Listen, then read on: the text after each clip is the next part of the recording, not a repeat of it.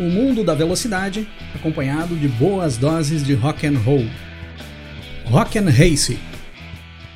Fala pessoal, tudo bem com vocês? No último Grande Prêmio da Itália 2022, nós tivemos a prova de Fórmula 2 que acabou definindo o título da categoria. O brasileiro Felipe Drogovic confirmou o seu título na Fórmula 2, mesmo sem ter completado a corrida sprint do Grande Prêmio da Itália, porque o francês Theo Pourchaire acabou ficando fora da zona de pontuação e não conseguiu descontar os pontos necessários em relação ao Drogovic para se manter vivo no campeonato. Então, título da Fórmula 2 decidido ainda no decorrer do Grande Prêmio da Itália, ainda ainda antes da corrida principal, com Felipe Drogovic levando esse título para casa. Depois de muitos anos, um brasileiro volta a conquistar um título em uma alta categoria do automobilismo mundial. Logo após ter conquistado o título da Fórmula 2, o Drogovic é anunciado como integrante do programa de desenvolvimento de pilotos da Aston Martin. É o primeiro piloto contratado desse programa de desenvolvimento da Aston Martin que foi iniciado agora também. É um programa bem recente. E a princípio, pelo menos até o momento, está definido que Felipe Drogovic será o terceiro piloto da Aston Martin na Fórmula 1 agora em 2023. Ele será o reserva imediato do Fernando Alonso e do Lance Stroll, que serão os dois pilotos titulares da equipe. E o que será do futuro do Felipe Drogovic agora, que já está com um pé dentro da Fórmula 1, mesmo que não seja em uma vaga de titular, mas ele já está integrando uma equipe da Fórmula 1 e participará de eventos oficiais no decorrer de 2023. É essa a ideia que nós vamos trocar no episódio de hoje. Dando uma olhada para trás, observando o que aconteceu com os brasileiros que venceram essa categoria e que botaram o pé na Fórmula 1 logo após disso, e também com os campeões da Fórmula 2 mais recentes. Quais foram os passos seguintes dos últimos campeões da Fórmula 2? Para a gente poder analisar e comparar com esses passos que o Drogovic vem dando agora. Vamos lá?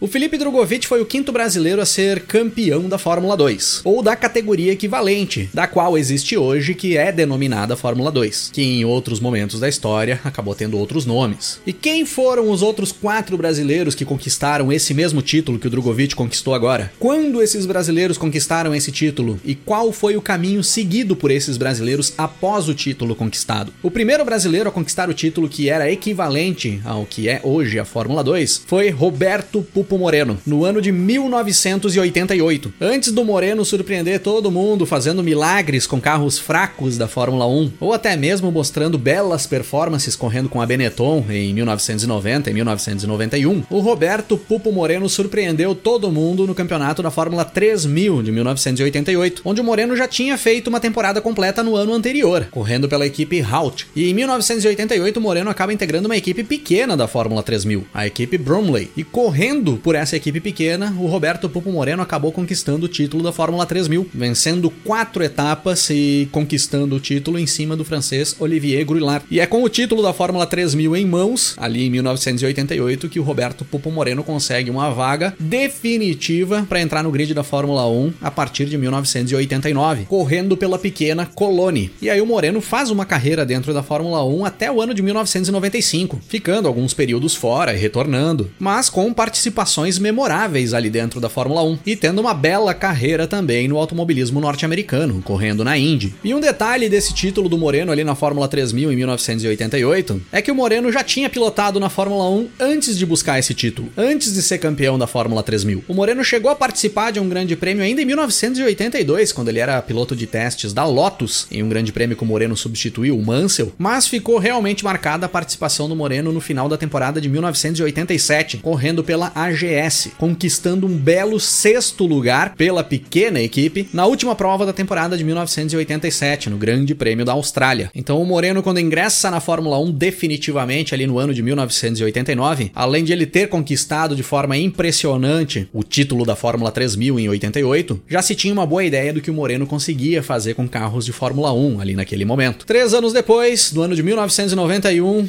outro brasileiro conquista a Fórmula 3000. Christian Fittipaldi, filho do Wilson Fittipaldi, que já tinha pilotado na Fórmula 1. O Christian ali naquele momento era uma jovem promessa, muito se esperava dele no automobilismo mundial. Já tinha vencido a Fórmula 3 sul-americana e sido quarto colocado na Fórmula 3 inglesa, que era a categoria mais cobiçada para quem queria ingressar na Fórmula 1. E aí no ano de 1991, o Christian Fittipaldi entra na Fórmula 3000, o primeiro ano dele ali na categoria, e faz uma temporada arrasadora, correndo pela equipe Pacific Racing. O Christian Fittipaldi bateu ali em 1991, na Fórmula 3000, nada mais nada menos que o italiano Alessandro Zanardi, que viria a ser rival do Christian Fittipaldi depois na própria Fórmula 1 nos anos seguintes e principalmente no automobilismo norte-americano, onde o Zanardi virou praticamente uma lenda. Após conquistar o título da Fórmula 3000 ali em 1991, o Christian Fittipaldi ingressa na Fórmula 1 como piloto titular da Minardi e faz uma boa carreira dentro da categoria. Foram três anos do Christian Fittipaldi na Fórmula 1, dois deles correndo pela Minardi e um pela Arrows. Deixa a categoria em 1995 e parte para a Fórmula Indy, onde faria uma bela carreira dentro do automobilismo norte-americano. Poucos anos depois, em 1997, era a vez de Ricardo Zonta vencer a Fórmula 3000. Era o segundo ano do Zonta ali dentro da categoria. Em 1996, no primeiro ano do Zonta na Fórmula 3000, ele correu pela equipe Draco e terminou na quarta posição no Mundial. Em 1997, o Zonta vai para a Supernova e aí disputa o título da categoria com o colombiano Juan Pablo Montoya, que corria pela RSM Marco, equipe de um tal Helmut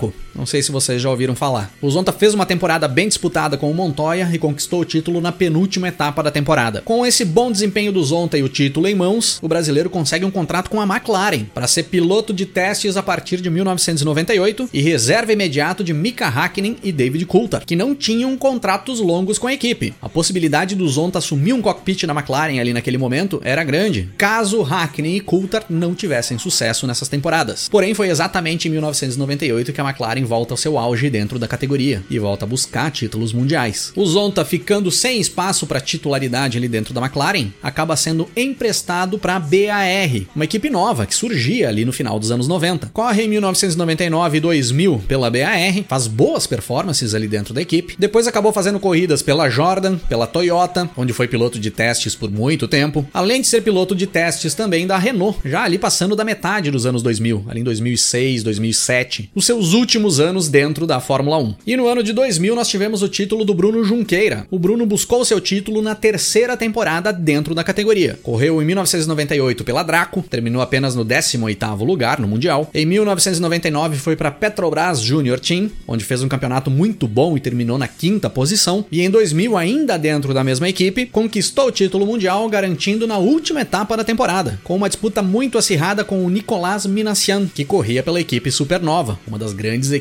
da época. E detalhe que nesse campeonato aí também contávamos com participação de nomes como Marco Weber e Fernando Alonso. Com esse bom desempenho que o Junqueira vinha fazendo ali dentro da Fórmula 3000, ele acabou sendo contratado pela equipe Williams para ser piloto de testes, ainda em 1999, antes do Junqueira ser campeão. Após conquistar o título ali em 2000 e vendo que não teria espaço dentro da categoria principal do automobilismo mundial, o Bruno Junqueira acaba rumando para o automobilismo norte-americano, para correr na Champ Car, na época que existia aquela briga entre Champ Car IRL pelo espólio da Indy, que tinha se desintegrado ali na segunda metade dos anos 90. E o Bruno Junqueira faz uma carreira muito boa ali no automobilismo norte-americano. Venceu oito provas de categorias da Indy dentre 2001 e 2008. Fez grandes performances e é lembrado até hoje como um grande piloto ali dentro da categoria. Atualmente, depois que a categoria voltou a se chamar Fórmula 2, a partir de 2017, o Felipe Drogovic foi o sexto campeão. Em 2017, no primeiro ano da Fórmula 2, o campeão foi Charles Leclerc. No ano seguinte, em 2018, o campeão foi George Russell. Em 2019 foi Nick De Vries. Em 2020, Mick Schumacher. E em 2021, Oscar Piastri. Charles Leclerc foi campeão em 17 e entra para a Fórmula 1 já como piloto titular da Sauber em 2018. George Russell, campeão em 18 e entra para a Fórmula 1 já em 19 como piloto titular da Williams. Nick De Vries, campeão em 19 e não consegue espaço para entrar direto na Fórmula 1. Acaba indo para a Fórmula E Onde busca o título ainda na primeira temporada disputada, botando os pés novamente na Fórmula 1 agora em 2022 e já sendo citado como um nome forte para integrar o grid da categoria no ano que vem, em 2023. O Mick Schumacher, campeão em 2020, titular já na Fórmula 1 em 2021. Oscar Piastri, campeão em 2021, piloto de testes e reserva da Alpine em 2022 e lugar garantido como titular da McLaren agora para 2023. E o Drogovic, campeão agora em 2022, com um lugar garantido dentro da Aston Martin para ser piloto de testes e o reserva imediato do Stroll e do Alonso. 2022 foi o terceiro ano do Felipe Drogovic dentro da Fórmula 2. O Felipe Drogovic fez uma temporada bem complicada na Fórmula 3 no ano de 2019. Não foi um bom ano do Drogovic ali. Em 2020, o Felipe Drogovic consegue uma vaga na Fórmula 2 para correr pela equipe MP, uma equipe de meio de pelotão. E o Drogovic acaba fazendo um campeonato muito bom em 2020. Busca três vitórias no decorrer do ano e termina como nono colocado no campeonato. Pelo bom desempenho de 2020, ele acaba buscando uma vaga em uma equipe melhor, a Univirtuose, para correr em 2021. E aí, quando todos esperavam ver bons desempenhos do Drogovic, agora com uma equipe de ponta, as coisas não aconteceram bem assim. O Drogovic não se entendia tão bem com a Virtuose quanto ele se entendia com a MP. O companheiro do Drogovic, o chinês Guan Yu Zhou, acabou disputando o título mundial no decorrer de todo o ano. A equipe como um todo acabou dando mais apoio pro Zhou, enquanto o Drogovic acabou ficando mais para trás. E aí para 2022 sai da Virtuose e retorna para MP, o que era considerado um passo atrás dentro da carreira do Drogovic na Fórmula 2. Mas aí, em um trabalho muito bom do Drogovic e também da equipe MP, principalmente no quesito estratégia de corrida, que são os setores das equipes que mais têm se destacado nos últimos tempos, acabam fazendo uma temporada perfeita, onde o Drogovic até o momento buscou cinco vitórias e o título antecipado na categoria, faltando ainda uma etapa a ser disputada. Comparando o Drogovic com esses outros pilotos que eu citei, tanto os brasileiros quanto esses últimos campeões aí da Fórmula 2, eu diria que o Drogovic tem um ponto fraco a ser levantado no meio desse bolo todo. Ele acabou sendo campeão apenas no terceiro ano dentro da categoria. O Piastri, por exemplo, que foi campeão no ano passado, chegou na categoria e já levou o título. Então o Drogovic já é considerado um piloto de mais experiência. E nessas categorias de base, a experiência faz bastante diferença. A gente sabe disso. Mas os pontos fortes do Drogovic no meio de todo esse bolo aí são impressionantes. O Drogovic não pertence a nenhuma academia de pilotos. O Leclerc, lá em 2017, era da academia da Ferrari. O Russell, em 2018, recente entrado para a academia da Mercedes. O De Vries era da academia da McLaren. Rompeu com a McLaren ali em 2019, no ano em que ele foi campeão, e acaba indo para o programa da Mercedes a partir de 2020. Tanto que o De Vries foi campeão na Fórmula E correndo pela Mercedes. O Schumacher em 2020 já era da academia da Ferrari e entra na Fórmula 1 com o aporte da Ferrari para correr na Haas. O Piastri era da academia da Renault e o Drogovic vem evoluindo a carreira dele com as próprias pernas. E um outro ponto forte, muito importante que eu considero do Drogovic agora nesse título de 2022 é que o Drogovic busca o título correndo com uma equipe considerada de meio de pelotão, tanto que a equipe se chama MP, meio de pelotão. Pode desconsiderar isso, tá? Deixando para trás equipes dominantes da categoria, como a Prema e a Arte Grand Prix, que são as equipes que arremataram os títulos dos últimos anos. E outras equipes fortes também, como a Univirtuose, a Carlin, que sempre disputam as primeiras posições da categoria. Se nós pudermos comparar com esse pessoal que eu trouxe aqui hoje, eu diria que esse caminho que o Drogovic está percorrendo, ele tem um pouco do que o Ricardo Zonta viveu lá na segunda metade dos anos 90, do que o Bruno Junqueira ali viveu na virada dos anos 90 para os anos 2000, e um pouco do que o Piastri pegou pegou também, agora em 2021 e 2022. O Ricardo Zonta fez boas performances, conquistou o título e buscou uma vaga de reserva na McLaren. O Bruno Junqueira fez boas performances, buscou o título e pegou como reserva da Williams. O Piastri, tudo bem que já vinha de academia, mas sai com o título em mãos, caindo como reserva imediato dentro da equipe que montou a carreira dele. Assim como aconteceu com o Zonta e como aconteceu com o Bruno Junqueira, onde abriram-se as vagas após o título, aconteceu agora com o Drogovic. Abriu uma porta para o Drogovic na Aston Martin. E é uma porta que vem sendo muito questionada por aí, se seria realmente o melhor caminho para o Drogovic. Na minha opinião, nesse momento da carreira, o Drogovic precisa entrar na Fórmula 1 da forma que for. E eu acho muito bom sim entrar como piloto de testes, mesmo que seja numa Aston Martin, que não vive o seu melhor momento dentro da categoria. Eu acredito que se o Drogovic for para outra categoria agora, o Drogovic não volta mais para a Fórmula 1. O De Vries está retornando para a categoria agora. Só que o De Vries é piloto Mercedes. Tu estando dentro de um grupo como é o da Mercedes, é mais fácil de fazer esse trânsito. Pro Drogovic eu vejo as coisas mais complicadas. Então ele tem que sim dar esse passo para dentro da Fórmula 1.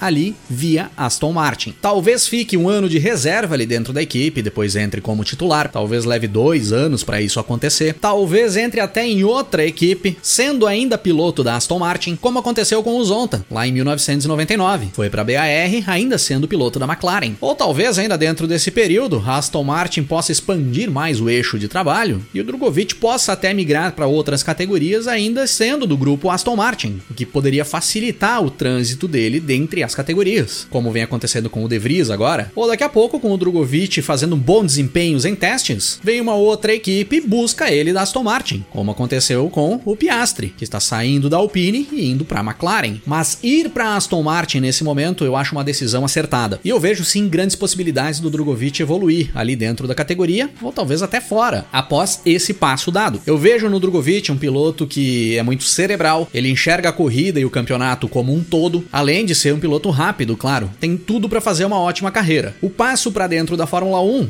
foi dado. Pode ser que ele não chegue às glórias que o esporte oferece, mas com certeza foi a melhor opção. E eu sempre digo que mesmo não chegando às glórias, mesmo não chegando às vitórias, aos títulos, é um passo muito importante para o que vem depois. O Enzo Fittipaldi tá aí, mostrando trabalho. O Caio Collet tá aí. O Brasil tá voltando a crescer no lançamento de grandes pilotos. No último domingo agora, nós tivemos um brasileiro conquistando o Mundial de Kart. O Matheus Morgato foi campeão mundial de kart agora nesse último domingo, correndo na Itália. Nós não tínhamos um campeão mundial de kart desde 1998. Então os talentos brasileiros estão ficando em maior evidência agora. E o passo que o Drogovic dá hoje em direção à Fórmula 1 pode não levar ele às glórias, mas deve abrir caminho para outros que vêm na sequência, como nós já vimos acontecer em muitas vezes no decorrer da história.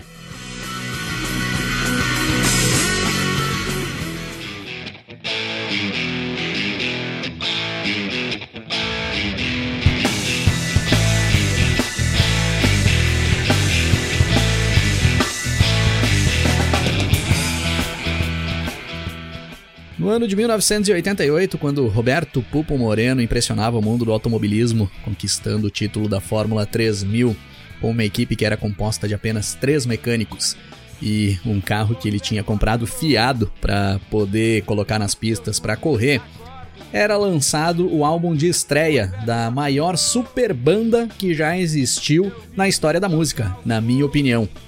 Era lançado ali o Traveling Wilburys Volume 1, o álbum de estreia do The Traveling Wilburys, a super banda formada pelo Beatle George Harrison, pelo Jeff Lynne, o vocalista e líder do Electric Light Orchestra, Bob Dylan, Roy Orbison e o Tom Petty, do Tom Petty and the Heartbreakers.